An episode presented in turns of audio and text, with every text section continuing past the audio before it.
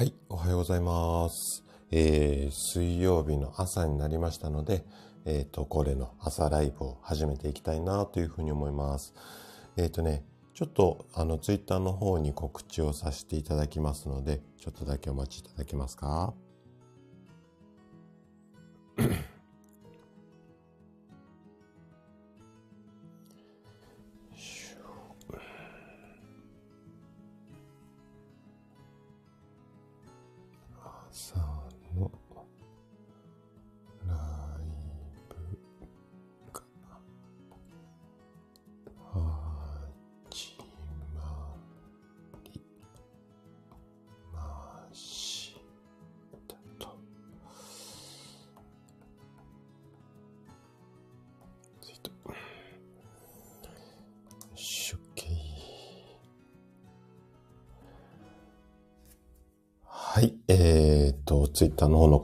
終了です。はい。改めましておはようございます。高田です。えー、っと、水曜日の朝になりましたので、えー、ライブを始めていきたいというふうに思います。今日は、えっと、ライブのタイトルとしては、朝を元気に、あ、ご、ごめんなさい。朝を、になっちゃってんな、これ。腸を元気にするだな。腸を元気にする朝習慣5選ということで、えっ、ー、とね、いろいろ腸活についてね、話をしていこうかなというふうに思います。はい。あ、師匠おはようございます。いらしていただいてありがとうございます。師匠も早起きですね。はい。私も早く起きてる方だと思うんですが、はい。あの、今日もよろしくお願いします。はい。あ、ゴーゴーさんもおはようございます。来てくださってありがとうございます。もう、はい、ながら聞きで全然 OK です。あの、本当に、ながら聞きで聞いてもらいたくって、あの、私配信を、まあ、収録も、えー、ライブもね、あの、していますので、もう全然、あの、潜りながら、ながら聞きで OK です。ありがとうございます。あ、ふみこさんもおはようございます。来てくださってありがとうございます。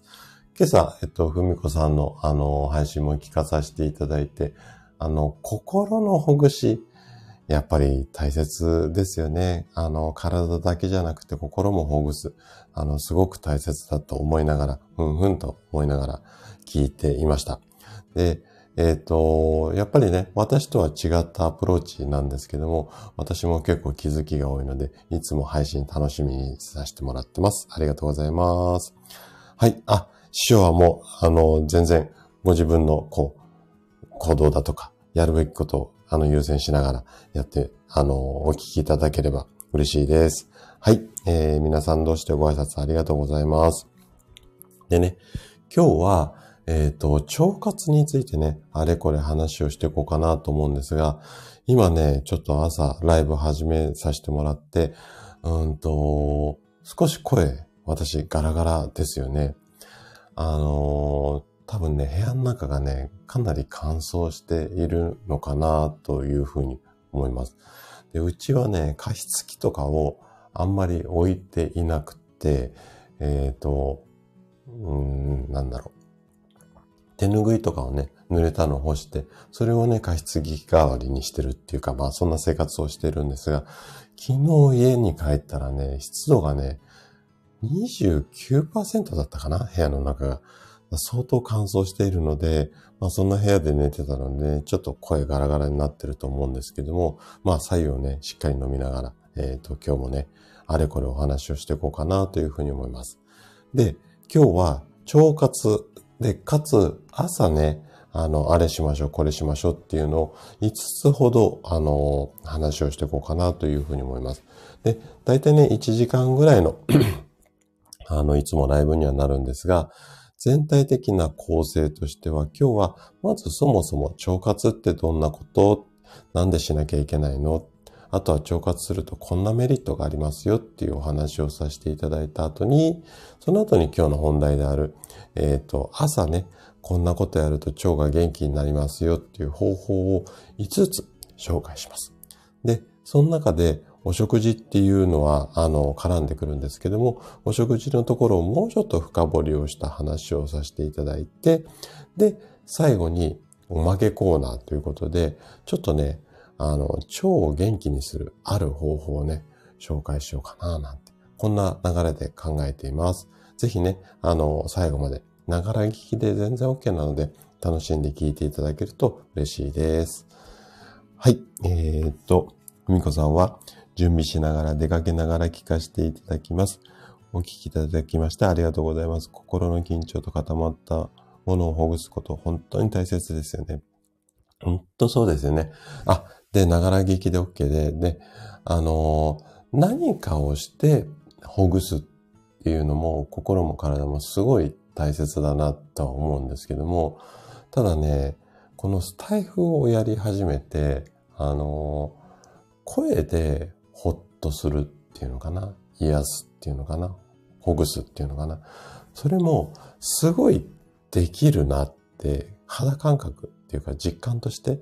で、私自身がするっていうのも少し自信になった部分も皆さんのね、反応であるんですけども、私自身が、まあ、あのね、いろいろこう皆さんの配信を聞かさせていただいて、あ、この人の雰囲気っていうか声の感じっていうか、なんか声だけじゃないんですけど、全体的なその配信、すべてがすごくほっとできるなっていうか、安心できるなっていうのを私自身もあの聞いていて感じているので、これはね、やっぱり声で言いやすってこともできると思うので、これからもね、ラジオをね、コツコツ続けていきたいな、なんていうふうに思っています。はい。あ、昭和のおたくさんおはようございます。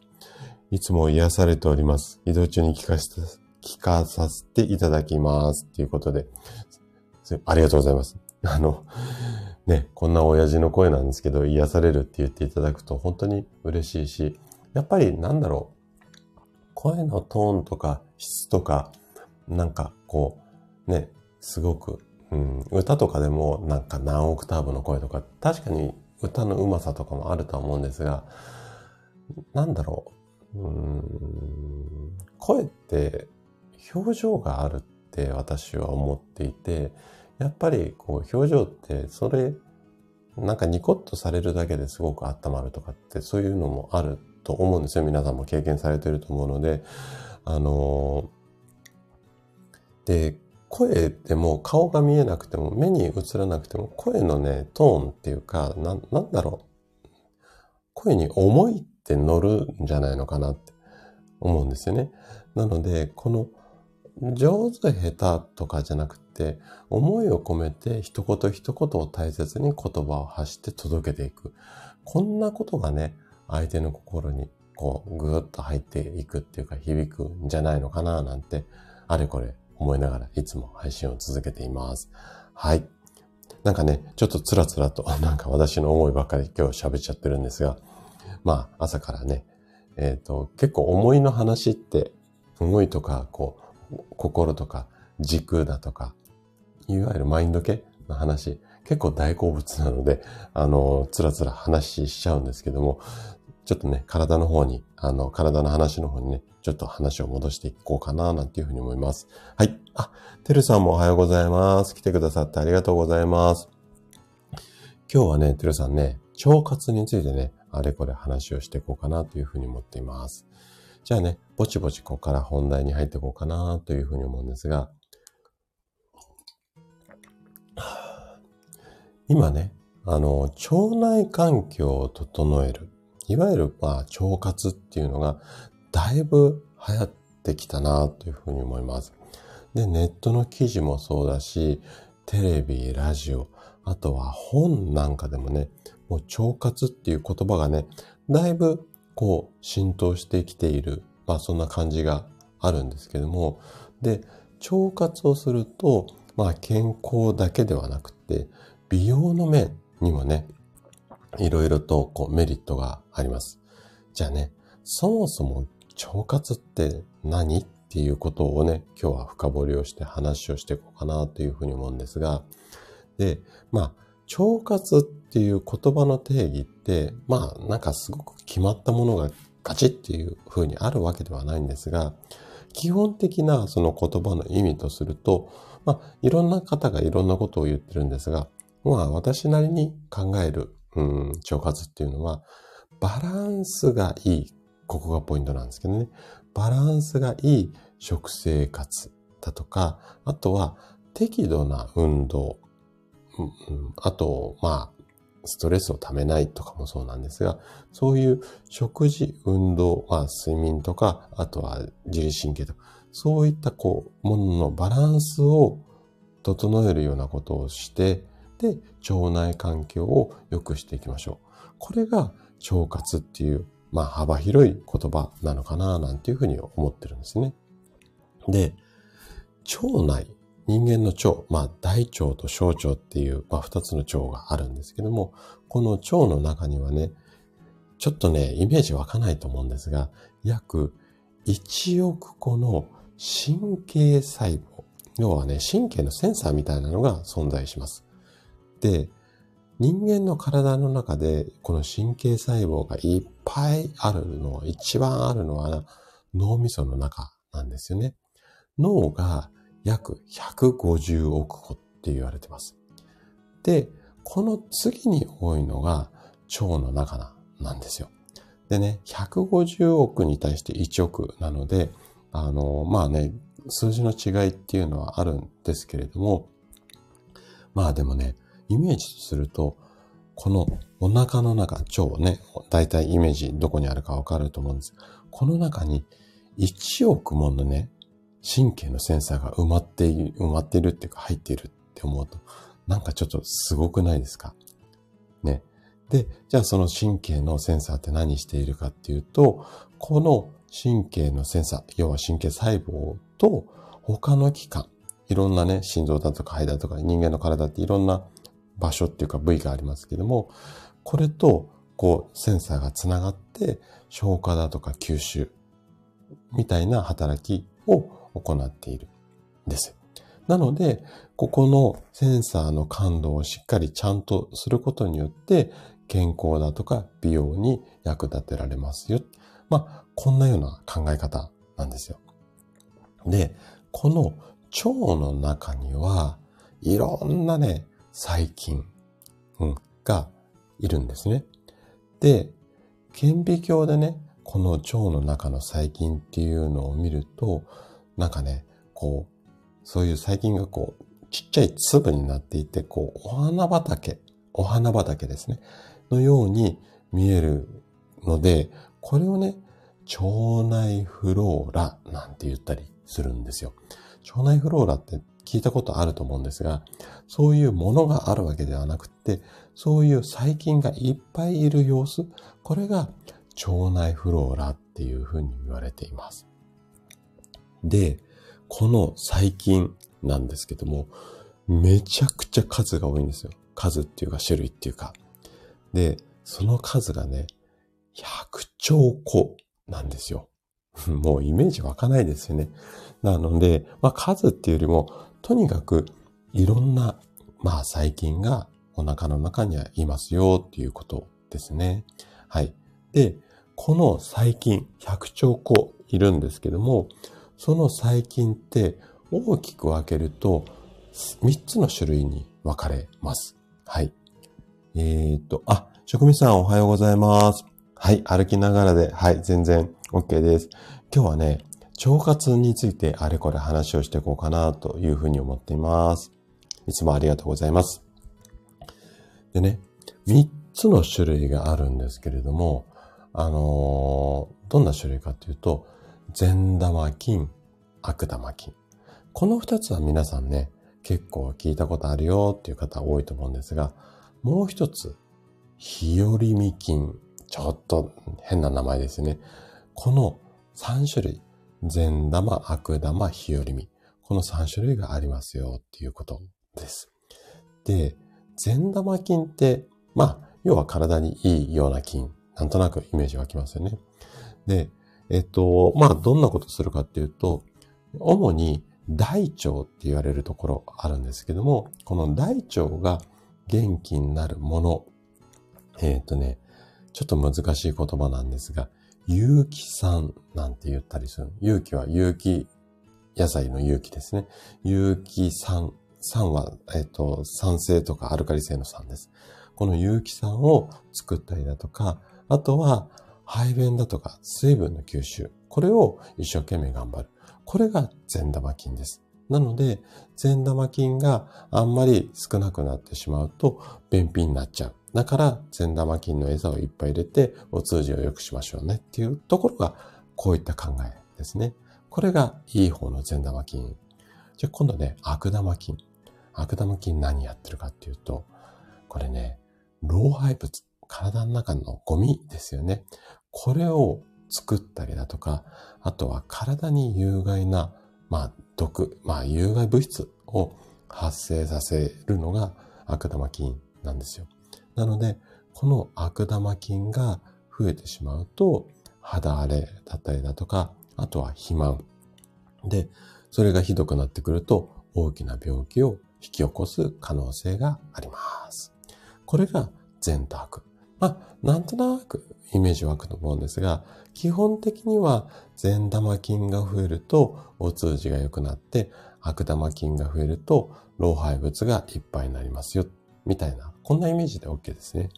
じゃあ、あともう一つ。第三の菌であるヒオルミ菌なんですけども、この子は何してるかっていうと、例えば、腸だとか体が、まあ、元気っていうか、要は健康な時には、まあ、少しおとなしくして、いわゆるこう、善玉菌が頑張るように働いてくれるんですよね。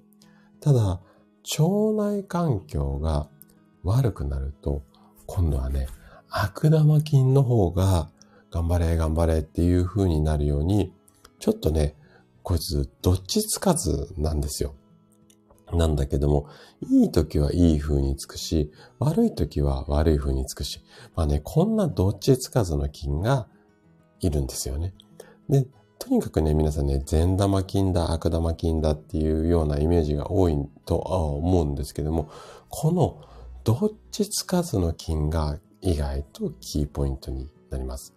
で、このね、3種類、どんな割合で腸内に生息するかっていうと、善玉が2割、20%ね。悪玉が1割、10%。なんと残りの70%はどっちつかずの日和見菌なんですよ。なので、腸内環境を良くしましょうっていうのは、この日和見をどっちかっていうと善玉寄りにしていく。こんなようなイメージですね。やっていくこととすると。はい。なので、善玉菌を増やす、増やすっていうような、こう、言われ方をするんですが、この2割を増やす、善玉が2割、悪玉が1割ってこの割合があるんですけど、ここはそんなに変わらないで、日和見菌の7割がどっちかっていうと、善玉菌を応援するような形にしてあげる。これがまあ、腸活の、まあ、正しい姿っていうか、まあ、本来のイメージなんですよね。ここね、ちょっと、まあ、腸活のポイントなので、少しこう、あの、イメージを変えていただけるといいかな、なんていうふうに思います。あ、きーちゃんおはようございます。来てくださってありがとうございます。いつもね、朝配信楽しみに聞かさせていただいてます。あの、やっぱシリーズでね、いつもいろんなお話をされているので、すごくね、あの、続けて聞くのに楽しんで聞かさせてもらってます。いつもありがとうございます。あ、シュウさんもおはようございます。来てくださってありがとうございます。今朝もね、ライブ楽しみ、あ、楽しませていただきました。オペラさんのね、あの、ツイッターの方もね、あの、写真、いくつか、何枚かね、あげ、あげられていて、あの、そこもね、拝見させてもらって、あの、すごく素敵な時間でしたね。はい。あの、楽しかったんじゃないのかなというふうに思います。あ、で、えっと、ちょっとね、シュウさんのライブでもコメントしたんですけども、あのインスタ、うん、インスタ。で、他も頑張ってるけども、シュウさんのところはね、人柄で売りたいなんていうお話ありましたけども、まさにね、なんか今、うちも、あの、三軒茶屋っていう地域で、駅前、まあ私のところ、駅から歩いて6分ぐらいかかっちゃうんですけど、駅からちょっと遠いんですけどね。そのぐらい、駅から歩いて10分ぐらいの中に、多分ね、整体院とかマッサージ屋さんとか、いわゆる治療院がね、全部確実に数えてないんですけども、30件から50件ぐらい多分あると思うんですよ。でね、主さんのところのね、競争率と比較すると、そんなには多分多くないと思うんですけども、それでもね、やっぱり競争が激しい。なので、まあ、患者さんっていうかお客さんの奪い合いは必然的にもうすごい激しい状態なんですけども、なので、そのまあ、テクニックもそうなんですけども、やっぱり、こう、人で選んでもらう、そういうこう切り口でビジネスをやろうっていうことをすごく、すごくこう私は大切にしているんですよね。で、どんな症状でも簡単に僕のテクニックで治せますっていうのも確かに重要なんですけども、まあ、行ってお金かけて施術を受けて、まあ、治らないのがやっぱりおかしいっていうか、もうそれはぼったくりになってしまうので、治るんだけども、治るプラスアルファ何がもらえるのかっていうか、何が与えてもらえるのか、そこがね、多分商売の差別化のポイントになるかなっていうふうに思っていて、で、ここに対して私はやっぱり自分が考えてることとか思いとか、なんでサラリーマン辞めて治療家になったのとか、そういうところに共感してもらえるような、こう発信っていうか、をしていって、あ、この人になら体触れてもらって治療を受けたいなって思ってもらって LINE してもらえるっていうところを何とかね、作り出そうと思って今試行錯誤しています。で、その主さんのね、切り口、インスタの切り口の人を打っていくっていうのもすごくね、私もね、戦略的にはありだと思うので、はい、あの、ぜひね、その地の路線でね、あの、ちょっと違った、尖ったインスタ運用で頑張っていただければなというふうに思います。はい。なんかあれこれお話ししちゃいました。えー、っと、えー、っと、えー、っと、あ、あかりさんもおはようございます。忙しいのにすいません。ありがとうございます。いつもありがとうございます。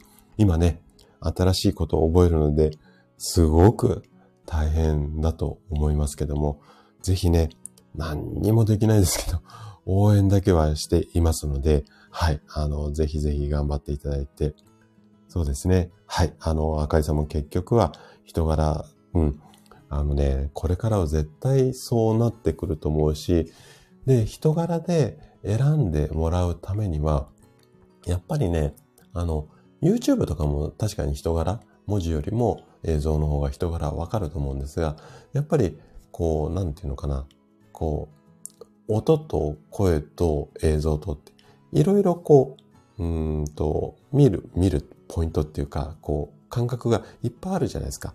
で、感覚が多いと、やっぱりね、そのこう、なんていうのかな、感じ方が少し薄まると思うんですよね。で、ラジオって声だけなので、えー、目が塞がれた状態。まあ、匂いも嗅げないし。なので、こう、なんていうのかな。人柄っていうか、その声から感じ取るもの、うん、っていうのがすごくこう皆さん敏感にはなると思うので、なので人柄をこう出すにはラジオってすごく大切かななんていうふうに、すごくなんか個人的には思ってます。うん。ごめんなさいね、今日話脱線しまくってますよね。はい。まあ、まあいい。まあいいですよね。はい。で、えっ、ー、と、シュウさんが、私の、えっ、と、人柄は、陰の前を歩く通行人より、ここに集まっている人の方が そうですね。はい。あのー、なので、私もね、やっぱり、このラジオを中心として、で、ホームページ、最近ね、ちょっといろいろこう、また修正繰り返してるんですけど、ホームページの中にラジオの配信のね、URL をね、結構積極的に埋め込もうかなという今作戦でね、いろいろ修正をしてるんですが、事前にね、このラジオを聞いてもらった人が、なんかこう、あ、こんな感じの人なんだって分かってもらって、その上でこう、通ってもらうっていうか、LINE してもらう。そんな感じをね、作っていきたいなぁなんていうふうに、今ね、ちょっと思っています。はい。えー、っと、師匠が、この人に体を預けるための信頼大切なんですね。うん。あの、そうですね。えっ、と、やっぱりうちらって体に触れる仕事なので、こう、うん、どんなに上手なテクニックを持った人でも、患者さんはやっぱり初回、特に初回なんかは緊張されてるんですよね。で、緊張されてる体にこっちがぐいぐい強い手で押しても、体とこの手が喧嘩をしてしまうので、できるだけリラックスした状態で横になって、いわゆるマッサージを始めたいので、その信頼とか緊張をしない状態に問診を終わってとか雰囲気作って、それから横になってもらうっていうのはすごく私は大切にしていますかね。はい。はい。ありがとうございます。はい。あ、さとみさんもおはようございます。来てくださってありがとうございます。いつもね、あの、ライブのタイミングがちょっとリアルでなかなか入れないんですが、あの、アーカイブも聞かさせていただいてます。ありがとうございます。はい。えーと、皆さん同士でご挨拶ありがとうございます。はい。職人さん、あの、ちょっと、私今日語っちゃってます。はい。えーと、はい。あ、水原ゆきさんおはようございます。来てくださってありがとうございます。そうですね。ライブ、あのー、お越しいただくのは多分初めてですよね。はい、ありがとうございます。で、えっ、と、今日はね、腸活についてね、あれこれお話をさせていただき、いただきます。ありが、あいただいて、腸活についてあれこれお話をさせていただいてます。はい。で、師匠が、はい、あの、電車ついて、あの、行ってきますということで、行ってらっしゃい。はい、今日も一日頑張ってください。私の話にいつも元気もらってということでありがとうございます。はい、あの嬉しいです。そう言ってもらえると。はい、ありがとうございます。えっ、ー、と、なんかちょっとレターが来てるので、はい。あ、はい、えっ、ー、と、はい、ありがとうございます。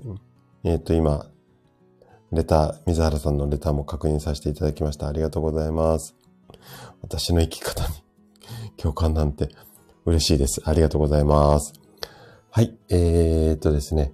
じゃあね、ちょっと話を戻させてもらって、えー、っと、どこまで話したっけな。あ、そう。善玉菌が20%、悪玉菌が10%、あとはどっちつかずの日和見菌が7割もいますよっていうことですよね。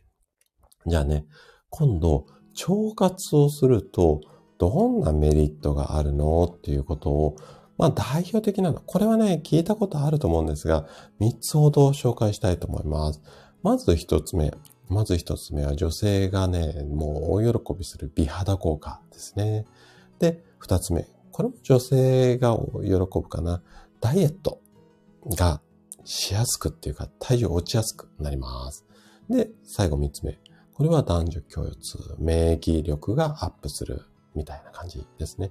もうちょっと、あの、深掘りをして話をすると、美肌効果に関しては、まずね、悪玉菌っていうのは先ほどお話しした通り、あの、有害物質、要は老廃物がたま、作り出すので、体の毒を作っちゃうんですね。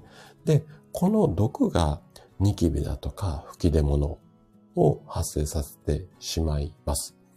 なので、こういったものを腸活で悪玉がこう、害っていうかね、毒を作らないようにしていくと、お肌がピチピチツルツルになりますよっていうこと。と、あとは、善玉は排便を促すんですけども、えっ、ー、と、赤玉っていうのは老廃物が溜まってしまうので、やっぱり便秘になりやすいんですの、なりやすいんですので、なりやすくなってしまうので、なので、えっ、ー、と、この腸活をすることで、まあ、便秘も改善できるということ。ですよね。あと次にね、ダイエットです。ダイエットは、先ほどの腸活をすることによって、善玉菌がいっぱいになってくると、やっぱり排便が促されるので、便秘が改善して、いわゆるね、ぽっこりお腹。ここがね、解消しやすくなります。あとは、あの、腸内環境が良くなると、消化吸収、あとは、うん、栄養がね、ちゃんとこう、なんていうのかな、処理できるっていうのかな、いう風になるので、あの、詳しい説明ちょっと割愛しますけども、余分な脂肪を溜め込む割合も低くなるので、シュさんよーく聞いてください、シュさん。ダイエットの効果っていうのはすごく期待できます。なので、腸活はね、ぜひね、頑張ってやっていただけるといいかなというふうに思います。あともう一つ。これは健康面なんですが、免疫力がアップしやすくなります。で、これなんでかっていうと、あの、体の中にね、免疫をコントロールする免疫細胞っていうやつがあるんですね。この約70%がもう腸の中にいるんですよ。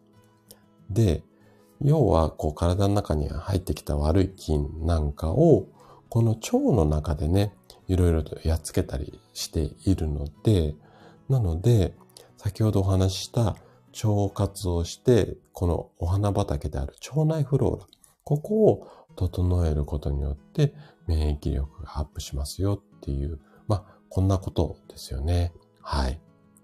じゃあね、具体的な方法についてね、後半は話をしていこうかなというふうに思うんですが、はい。あ、シュさんメリットありがとうございます。じゃあね、具体的に何をやっていけばいいのか。特に、えっ、とね、朝を中心にね、ちょっとね、あの、意識をしてやってもらいたいなっていう方法をね、まあ、4つ。あとは、うん、食事のことを5つ目の話として、えっ、ー、と、していこうかなというふうに思うんですけれども、はい。じゃあね、まずは、4つ、プラス1つを話をしていこうと思います。で、4つ、まず最初全部発表しちゃいます。まず1つ目は、お水を飲みましょうっていうことと、2つ目が、朝食。これ、しっかり食べましょう。あと3つ。今度ね、トイレにちゃんと行きましょう。で、4つ目。あの、運動をしましょう。で、最後5つ目が、食事の改善をしましょうっていうことですね。この5つをね、頑張ってやっていただくといいかなというふうに思います。ここからね、この5つちょっと深掘りをしていきます。はい。えー、ここ今さんおはようございます。来てくださってありがとうございます。いろいろと準備しながら、はい。あのー、もう全然そんな形で OK です。で、この前ね、あの、日曜日、あ、ここの前の日曜日でしたよね。ここ、ここ今さんのあの詩もね、朗読をさせていただいて、本当にありがとうございます。あのね、天井の作品、えっ、ー、と、初めて目にしたときに、耳にしたときに、本当にまさにね、私が体調崩してた時に思っていたことだなと思って、わ、すげえ作品だなと思って、もうね、読んでみようと思って、この前チャレンジさせていただきました。はい。もう素敵な作品ね、本当にありがとうございます。はい。えっ、ー、と、シュウさんごめんなさいね。えっ、ー、とね、まず、お水を飲みましょう。朝食を食べましょう。あと、トイレに行きましょう。あと、運動しましょう。で、最後は、食事の改善です。はい。あの、食事の改善。ここはいつものお話なので、ここをね、ちょっと深掘りをしていきます。はい。ごめんなさいね、サラサラって言っちゃって。じゃあね、ちょっと一個ずつこのね、あの習慣を話をしていこうかなというふうに思うんですが、で、お水を飲むっていうことなんですけども、これは、えっ、ー、とね、朝起きたら、すぐコップ一杯のお水を飲みましょう。これをね、確実にやってもらいたいんですね。これね、腸活だけではなくて、自律神経の働きを良くするためにも、これやっていただきたい方法ではあるんですけども、じゃあ、なんでコップ一杯のお水飲むといいかっていうと、えっ、ー、と、お水っていうのは胃を通過してすぐ大腸っていうところに届くんですよね。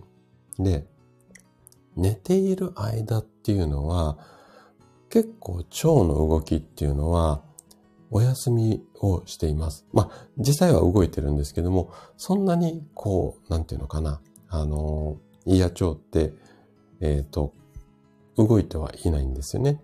で、これを朝起きた時にお水を入れることによって、腸が刺激をされて、で、腸の中っていうのは、ちょっと難しい言葉なんですが、前動運動って言って、腸のこう、中ってこう、食べ物がこう流れる管になってるんですが、この中にね、いっぱいね、毛っていうか、なんて言ったらいいのかな。あの、うんと、海にこう、ワカメとかがこう、植わってるじゃないですか。で、こう、水でゆらゆらゆらゆらするじゃないですか。ああいうゆらゆらゆらゆらが、あの、腸の中でも起こるんですよ。で、そのゆらゆらで食べ物をね、こう、なんていうのかな。奥に奥に押し出して、これで腸の中で消化吸収っていうのがされるんですね。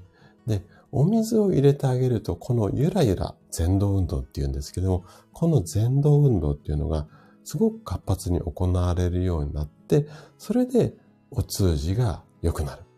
こういった、あの、効果があるんですよ。で、あとは寝ている間っていうのも皆さんご存知の通り、お水、水分失われるので、朝起きてすぐお水、まあ、できたら左右がいいんですけどね。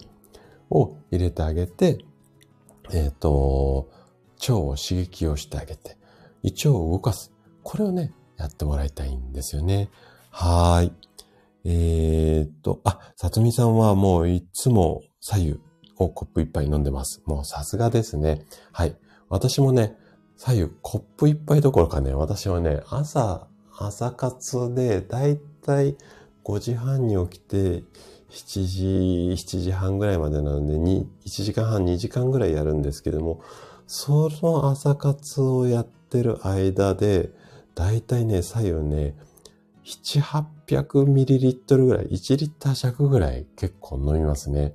その後ね、だいぶトイレ、あの、近くなるっていうか、なるんですけども、結構私はそれぐらい、うん、ガブガブ飲んじゃうので、体のリズム取れています。はい。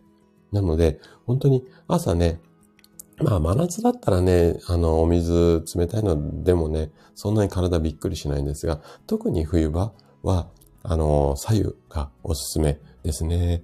はい。あ、もう、シュさんも完璧でございます。メモ、メモありがとうございます。はい。ごめんなさいね。また左右飲まさせてください。じゃあね、二つ目の朝習慣ですね。これは朝ごはんしっかり食べましょうっていうことです。で、朝ごはんをしっかり食べると、まず腸の動きっていうのも確かに食べ物が入るので、これから消化吸収しなきゃいけないということで良くなるのと、あとはね、体にエネルギー源が入ってくるので、これね、自律神経のバランスもね、整いやすくなります。で、お腹の中、もしくは胃腸の中で、この中に細菌がいっぱいいるよって話をしたんですが、この腸内細菌っていうのは、あの、長い時間、こう食べ物が入ってこないと、うーんとね、なんて言ったらいいのかな。腸の粘膜をこう覆っているバリア機能っていうのがあるんですけれども、この、まあ、バリア機能を食べてしまうっていうか、まあ、うん、なんていうのかな、共い始めちゃうんですよ。はい。あの、長い時間入ってこないと餌がないっていうことで、自分たちでね、食べ合う。まあ、これをね、糖差なんて言ったりするんですけれども、砂糖の糖に連鎖の差で糖差って読む読むんですが、いわゆる共食い始めちゃいます。なので、朝は腸内細菌が、まあ、要はお腹が空いてる状態になるんですよね。はい。で、寝てる時間って夕飯食べてから朝ごはんまでって、やっぱりね、腸、ん？朝ごはん食べてから夕飯あ、ごめんなさい。朝ごはん食べてからお昼ご飯とか、お昼ご飯食べてからおやつの時間とか、この間隔が短いじゃないですか。でも、晩ご飯食べてから朝ごはんまでの時間って、やっぱ3食の中で一番間隔が空くので、腸内細菌もお腹空いちゃうんですよ。なので、もうね、とにかく、まあ、できたらご飯に味噌汁とかの和食がいいんですけども、もう何でもいいです。とにかくお腹に物を入れてください。もうバナナ1本とか、あとはもう手軽に食べられるシリアルとかでもいいので、もう何でもいいので、とにかくね、朝、物を食べて、で、腸内細菌に餌を与えるようにしてください。これが二つ目の腸活ですね。で、三つ目。あ、コナンちゃん、おはようございます。はい、来てくださってありがとうございます。朝採用を飲んでいるっていうことで、はい、素晴らしいです。ありがとうございます。はい、えーと、主さんもありがとうございます。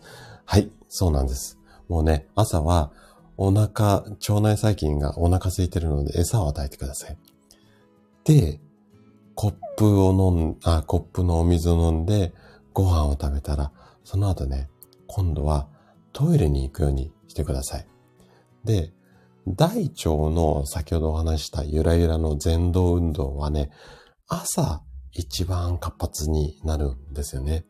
なので、もしね、便秘で悩んでいる、こんな人はね、あの、トイレ行きたくなくても、トイレに行って、便座に座る。この習慣をつけるようにしてください。これね、出る出ないじゃなくて、行って座るっていうことが大切なんですよ。で、これをすることによって、腸から出る信号っていうのを脳が受け付けるようになるんですね。まあ、便座に座るっていうことで、脳は、あ、トイレに来たんだなっていうのはわかるように、もうね、皆さん毎日毎日っていうか、まあトイレ行く習慣ってあると思うので、あ、ここに来て座ったら、まあトイレなんだなっていうのが脳にわかるので、そうしたら出さなきゃいけない、出さなきゃいけないっていう指令が脳から出るように癖づけがされてきます。なので、朝行って、もう出ようが出前がトイレに座る。これをね、意識づけるようにしてみてください。これもね、意外と腸活では必要だったりします。はい。あ、矢野さんおはようございます。もう満員電車で聞いていただいて、はい、ありがとうございます。いつも出勤ご苦労様です。はい。えー、っと、はい、シュウさんもありがとうございます。メモありがとうございます。これが3つ目ですね。で、最後4つ目。4つ目は、運動しましょうっていうことなんですけども、で、運動はね、後でちょっとおまけコーナーでもね、ちょっと話をしようかなと思うんですが、腸に刺激を与えるような運動をしてもらいたいんです。で、どんな運動をすればいいのかっていうと、基本的には有酸素運動っていうものなんですけれども、まあ、ウォーキング歩いたりだとか、ウォーキングで歩いたりだとか、走ったり、あとは、まあ、ラジオ体操なんかも朝いいと思います。あと、まあ、お好みでストレッチとかヨガ。もう、とにかくこう体を少し動かしてあげるっていうことが腸内に刺激を与える。で、前動運動も刺激をされるので、この辺はね、あのー、いいし、で、まだね、あのー、研究段階ではあるんですけれども、運動をすることで、えっ、ー、と、腸内細菌が刺激をされて、活発に動くようになって、で、腸内フローラがすごくお花畑がブワーって広がるっていうことも最近いろいろと報告され始めてきてます。なので、運動っていうのを意識するようにしてみてください。で、ここまでがね、朝の習慣の4つになります。で、最後1つ。最後1つは食習慣になるんですけども、これはね、ちょっとまあ私がいつも放送でもね、配信しているところなので、まあ食事、どんな風に工夫をしていけばいいのかっていうのを3つほどね、まあ紹介をしておこうかななんていうふうに思います。はい。えーと、あ、スターカートさんもおはようございます。来てくださってありがとうございます。はい。ハチさんもありがとうございます。来てくださってありがとうございます。今日はね、腸活についてあれこれお話をさせていただいて、まずね、腸活なんでいいのかっていう話と、あとね、朝こんなことしましょうっていうことを代表的なの4つほどお話をさせていただきました。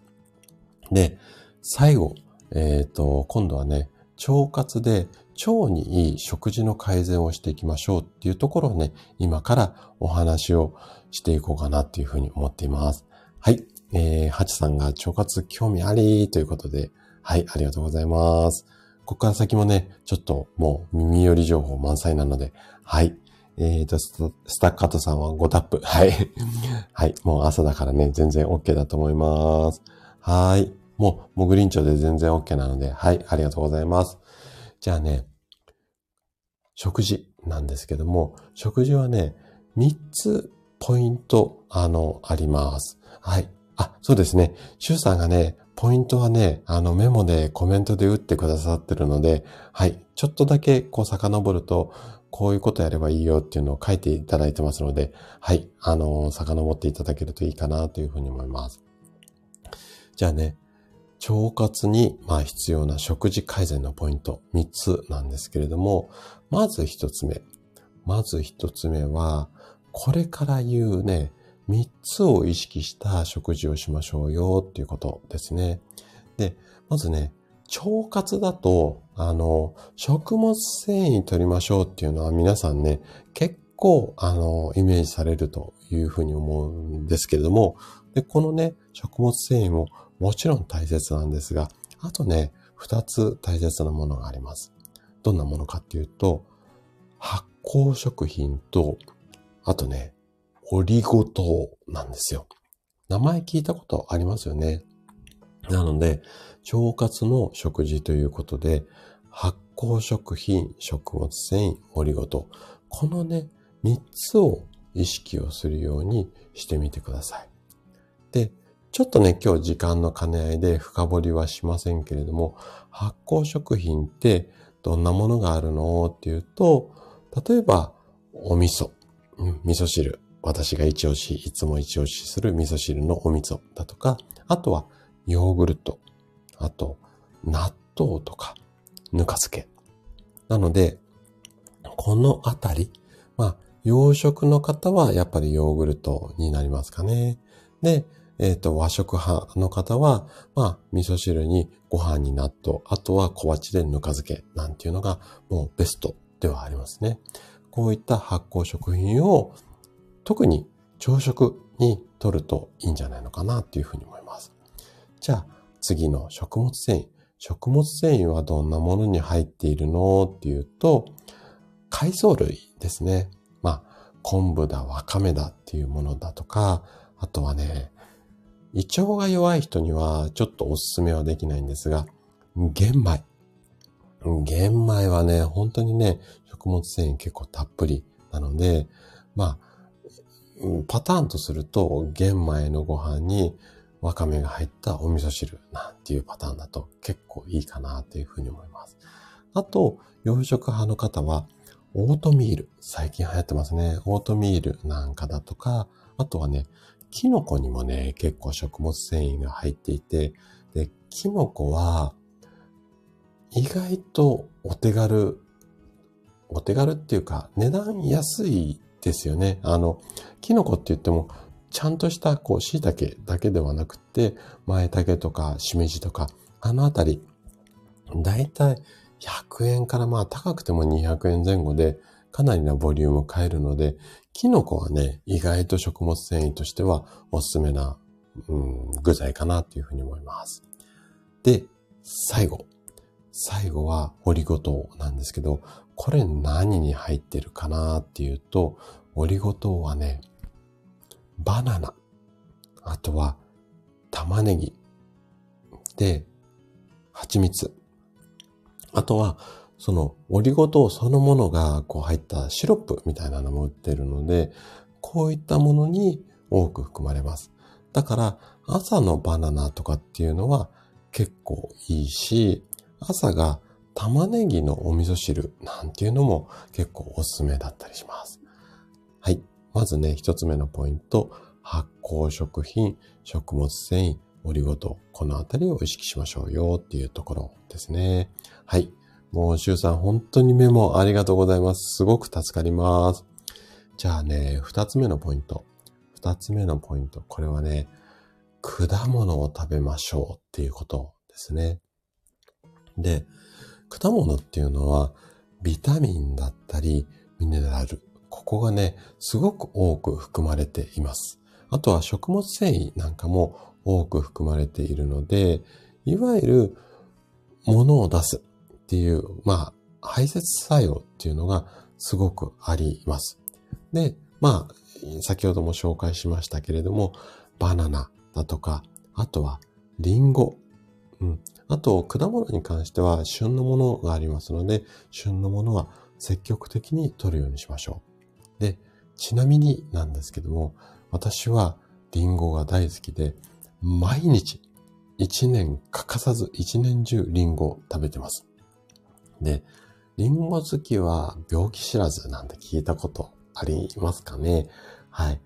私は梨よりリンゴが大好きなんですけども、まあね、今の時期だったら国産のものが結構出回ってるんですが、夏ってやっぱりリンゴなかなか出回らないんですけども、海外産、まあニュージーランドとかのリンゴとか、ちょっと小ぶりなんですが、小ぶりでこう酸っぱい感じがあるんですけども、そういったものが出ているので、夏は外国産、冬は国産みたいな感じで、一年通してね、リンゴ、はい、あのー、毎日食べています。はい。で、あの、果物、すごくおすすめしたいんですが、ちょっとだけね、注意が必要です。果物は甘いものが多いので、果糖って言って、ちょっとね、まあ、お砂糖と同じような成分が多く含まれるものも多いので、美味しいからって言って食べ過ぎてしまうと砂糖取りすぎになるので、ちょっと注意が必要かななんていうふうに思います。なので、ほどほどですね。うちもね、リンゴ、うーん、そうだな、ちっちゃいものだったら、奥さんと一緒に二人で一日一個ぐらい。大きいものだったら半分ぐらいですかね。二日で一個ぐらいのペースで食べます。なので、あの、リンゴこう、うん、切りますよね。あれがね、3切れか4切れぐらいかな。1回に食べる量が。そんなぐらいの量になってます。はい。えー、っと、そうですね、シュウさん。私はもうリンゴと味噌汁推しですね。はい。あ、なとみさんもリンゴ毎日食べてらっしゃるんですね。リンゴ朝は金ですね。うん。まさにそうだと思います。あのー、朝リンゴもいいし、朝味噌汁もね、はい、あのー、全然、あ、全然じゃない。すごくおすすめしている、まあ、パターンですね。はい。えー、っと、はい。もうね、シュウさんのメモをね、もう本当にコナンちゃんスクショしてください。はい。じゃあね、最後。最後の、まあ、食事改善。これはね、お砂糖を控えるようにしてくださいっていうことなんですね。はい。ここはね、ちょっとね、深掘りしてあれこれ話をしていきたいなというふうに思うんですけれども、で、えっ、ー、と、あ、ここ ime さんは、お味噌汁はインスタントでは NG ですか？作った方がいいですか？もうね、全然インスタントで OK です。もうね、飲むことが大切なので、とにかくインスタントでも何でもいいので、もし味噌汁を飲むことをチャレンジしようと思ったら、味噌汁、インスタントでも全然 OK です。ただ、一個だけね、インスタントいろんな種類出ているんですけども、結構ね、なんていうのかな、飲みやすくするために、いろんな、ちょっとね、こう、お出汁っていうのかな。あの、加工物が入ってるものも多いので、あの、そこだけちょっと注意していただきたいのと、あとね、もうね、インスタントのお味噌汁買ってきてもいいんですが、今ね、あの、お味噌と、あと乾燥したわかめなんかをちょっと入れて、で、少し、もしお好みだったらお出汁を入れて、それをサランラップでくるくるくるって丸めるんですよ。これ味噌玉って言うんですけど、その味噌玉をちょっと時間ある時に、あのー、作っていただいて、本当にね、もうゴルフボールぐらいのお味噌が固まった、もう即席のレトルトのお味噌汁の素ですよ。それを冷蔵庫に入れておいていただいて、朝、それをボンってお椀の中に落としてもらって、そこにお湯かける。それだけでもう全然 OK です。はい。で、あの、味噌玉は、もうね、あの、検索、ググっていただくと、いろんな味噌玉がね、死ぬほど出てきます。で、YouTube なんかでも、あの、味噌玉の作り方っていう動画をね、いろんな方が配信をしていますので、味噌玉で検索をしていただいて、もうね、あの、お休みの日に1週間分とか作ってもらって、あの、で、今の時期だったら、本当にね、もし職場にお弁当とか持ってくような方であれば、そんなに腐らない時期だと思いますので、真夏はね、ちょっと注意必要なんですが、お弁当と味噌玉を持ってってもらって、お湯はね、多分会社にあると思うので、それでね、即席のもうマグカップでいいので、あの、お味噌汁なんていうのもできると思いますので、そんな感じでね、あの、楽しんでいただけるといいんじゃないのかなというふうに思います。はい。あ、皆さんね、あの、お味噌玉に反応していただいて、はい。そうですね。あの、シュウさん、味噌玉ね、あの、職味さんもしてもらってましたよね。本当にね、味噌玉ね、すごくね、あの、ググると出てきますので、もう本当にお好きなスタイルで、一番なんか味噌玉いいなっていうのは、作り置きができる。あの、冷蔵庫にね、5つも6つもね、ストックしといていただけるといいんじゃないのかなっていうふうに思うので、はい。あの、全然ね、あの、作って、こう、置いとけるっていうところもいいかなっていうふうに思います。はい。えー、っと、はい。そうですね。ヤナさんも、あの、味噌玉いいですよね。あの、もうヤナさんはね、ご自身で結構、あの、食事作られるので、いいかなっていうふうに思います。はい。ハチさんもね、ぜひね、あの、検索してみてください。あ、さすがですね。えっ、と、ヤナさん、味噌玉ももうすでに作られているということです。はい。ありがとうございます。あ、白ママさん、おはようございます。来てくださってありがとうございます。そうですね。あの、ライブ初めてですよね。はい、ありがとうございます。今日はね、腸活についてあれこれお話をさせていただいてて、で、えっと、なんで腸活が必要なのっていう話と、朝ね、こんなことをすると腸が元気になりますよっていう話と、あと今はね、えっ、と、食事を改善すると、えっ、と、腸が元気になりますよっていうことで、3つほどね、えっ、と、紹介をしている、その真っ最中でした。はい。えっ、とね、あと、シュウさんがね、あの、いろいろこう、ポイントポイントをコメントでメモをして、あの、くださってますので、ちょっとね、コメント遡っていただくと、こんなことが大切ですよっていうことが端的にね、わかると思いますので、まあそんな感じで、ちょっとあの、楽しんで聞いていただけるといいかなというふうに思います。で、えっ、ー、と、話戻しましょうね。はい。で、えっ、ー、と、最後食事の改善では、お砂糖を控えましょうねっていうところなんですけれども、お砂糖ってね、もうね、さっき、あの、腸内の中には、善玉菌と悪玉菌と日和見菌がいますよっていうことをお話ししたんですが、お砂糖はね、もうね、悪玉菌の大好物、一番のね、好物なんですよ。なので、ここを控えておかないと悪玉菌だらけになっちゃいますので、ここは注意が必要ですよっていうことですね。で、朝、ヨーグルトを食べるよっていう人多いと思うんですよ。で、あのこのヨーグルトのね、朝の話は、ちょっと放送の中でも何回かお話をしてるんですが、まずね、ヨーグルトって、えっ、ー、と、お砂糖が入ったタイプのものも結構売られてて美味しいじゃないですか。なんですけども、お砂糖結構たっぷり入っているので、ここはね、ちょっと一歩我慢をして、お砂糖が入ってない、あの、プレーンのタイプを選ぶようにしてみてください。で、これだとね、あんまり美味しくなくって食べれないよっていう人に関しては、これね、プレーンタイプをこう買っていただいて、そこに先ほどお話をしたオリゴ糖のシロップなんかをかけてあげたり、あとは蜂蜜なんかもいいと思います。はい。このあたりを入れてあげると腸が喜びますので、この辺を、あの、意識をするようにしてみてください。どうしても甘くなきゃ食べれないよっていう人は、プレーンタイプにお砂糖ではなく、オリゴ糖か蜂蜜を加えるようにしてみてください。こうすると腸は大喜びします。はい。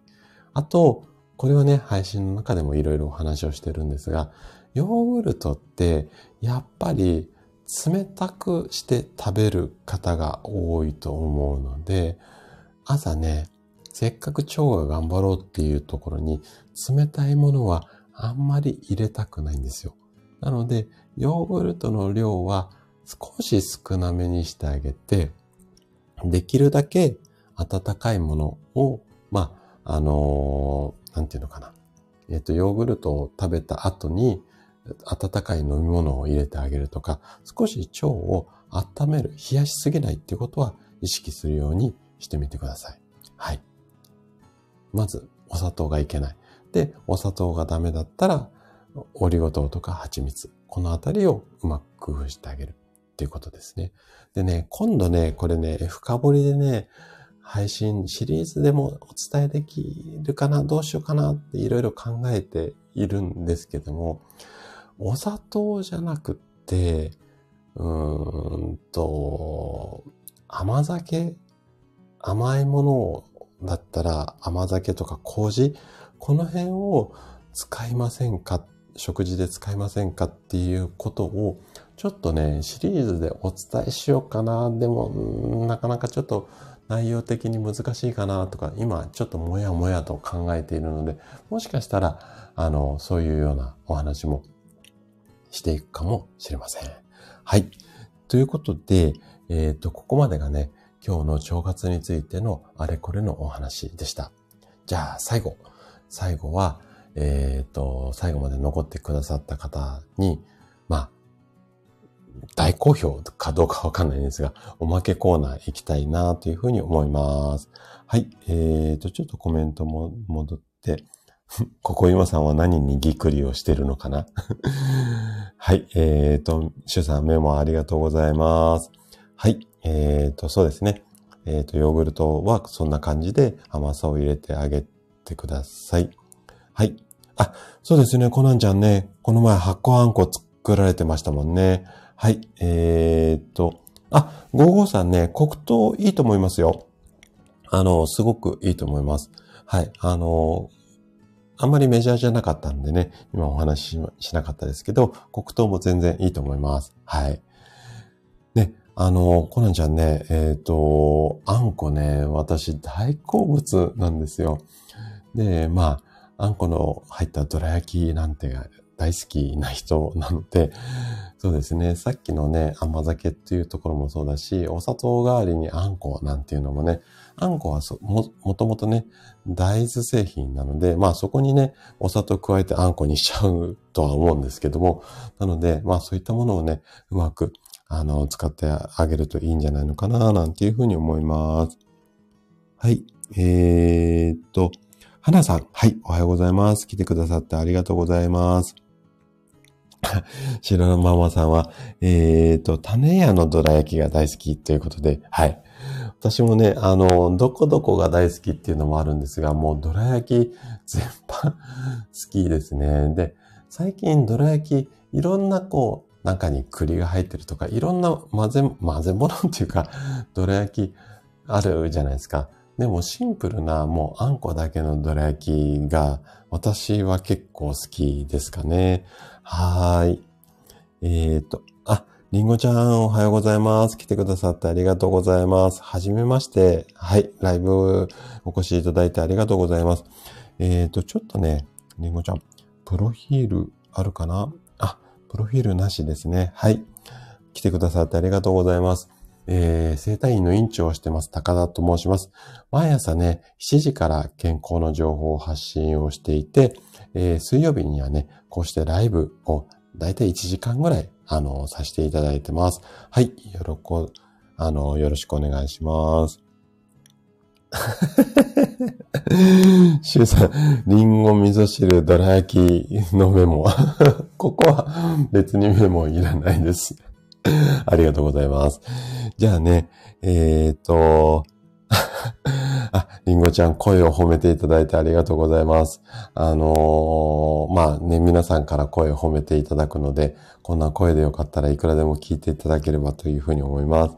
はい。えー、っと、ありがとうございます。じゃあね、最後、おまけコーナーなんですけれども、えっ、とね、今日は本でもなくて、壺でもなくて、ちょっとね、まあ、壺に似てるんですが、マッサージ。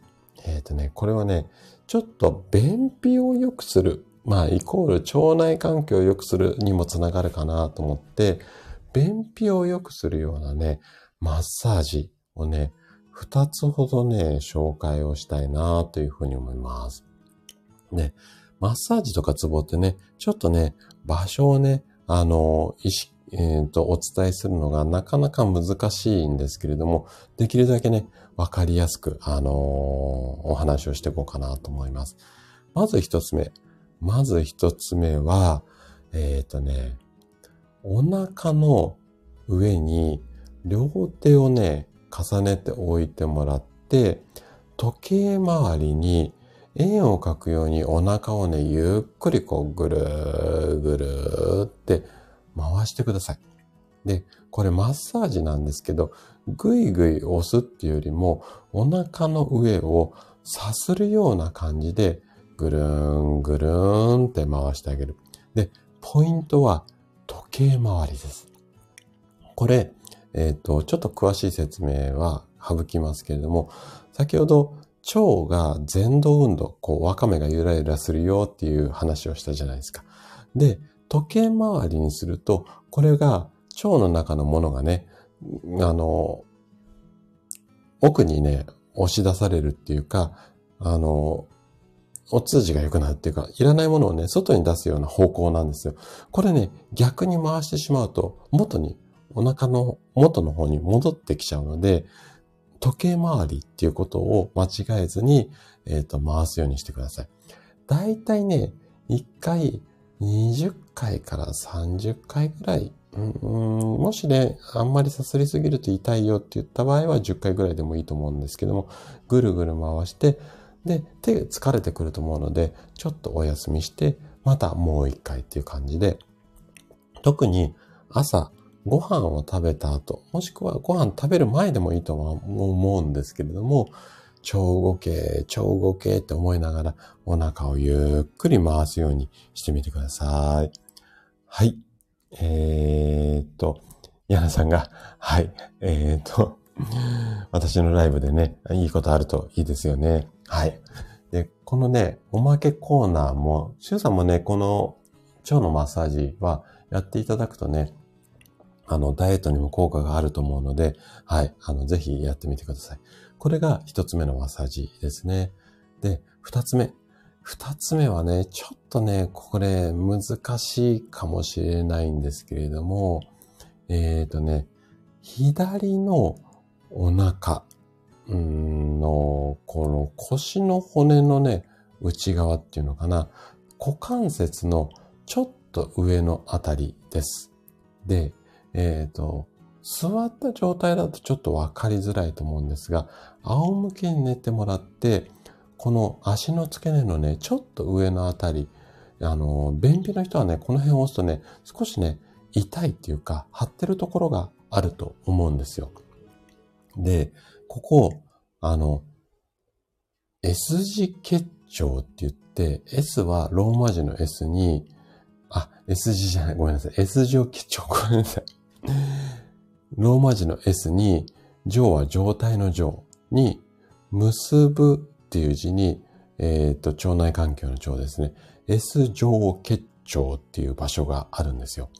これ、もしあれだったら S 状結腸でググってもらうと画像検索するとこの辺が S 状結腸だよっていうところが出てくると思うんですよ。で、ここをね、あのゆっくりね、あの、20秒ぐらい、もしくは、もしグイッと押すと痛かったら、軽くね、トントントントンってこう、押し続けるようなのをタップするっていうのかな。これを10回から20回ぐらい、まあ、マッサージをしてあげる。これをすると、あの、ここのね、あの、便秘の人っていうのはここが硬くなってる、すごく硬くなってるんですよね。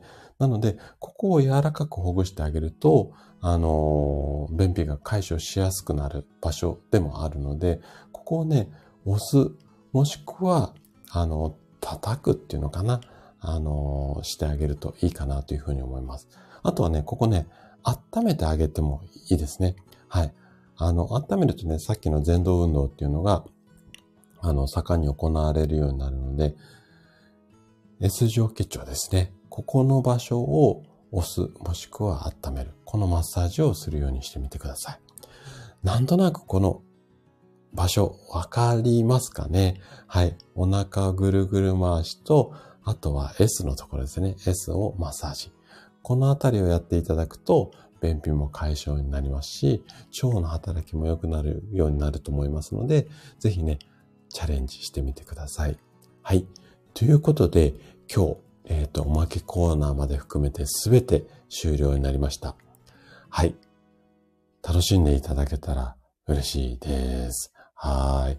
で、今日ね、ちょっと、あのー、いつもよりも寒いかなっていう、関東地方はね、ちょっと寒い感じがあるんですけども、もうね、2月もだいぶ後半になってきて、3月になるとね、そろそろ早咲きの桜なんかもね、あのー、咲いてくると思いますので、春はね、もう一息だと思いますので、ぜひね、体調崩さず、あとはね、腸内環境を良くしてね、あの、元気に過ごしていただけると嬉しいです。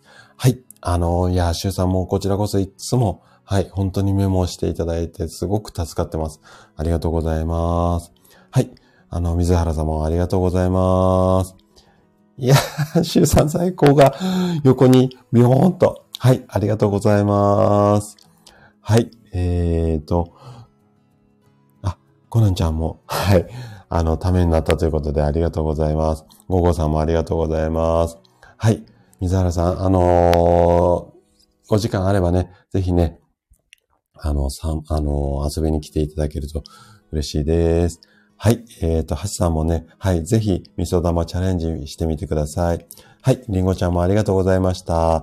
はい。ここ今さんもありがとうございます。またね、あの、朗読、いろいろ作品させていただくと思いますので、ぜひよろしくお願いします。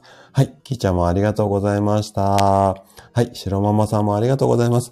またね、お時間あればライブも、はい、遊びに来てください。はい。さとみさんもね、あの、左右飲みながら、はい、これからも朝頑張って、ね、ライブね、できたら、あの、タイムリーにお邪魔したいなと思うんですが、タイミング合いましたらぜひよろしくお願いします。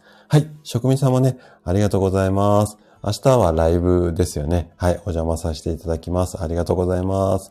はい、りんごちゃんもありがとうございました。はい、ぜひね、またチャンス、タイミング合えば遊びに来てください。じゃあ、今日はこの辺で終了させていただきたいというふうに思います。またね、来週の水曜日も、あの、ライブをさせていただきますので、お時間あれば、ぜひ、あの、遊びに来てください。じゃあね、えっ、ー、と、今週も、今週もっていうか週の半ばですよね。はい。あの、残り週半分も、ぜひね、頑張って元気に過ごしていただけると嬉しいです。はい。それでは、あの、失礼します。また来週お会いしましょう。ありがとうございます。はい、ありがとうございました。失礼します。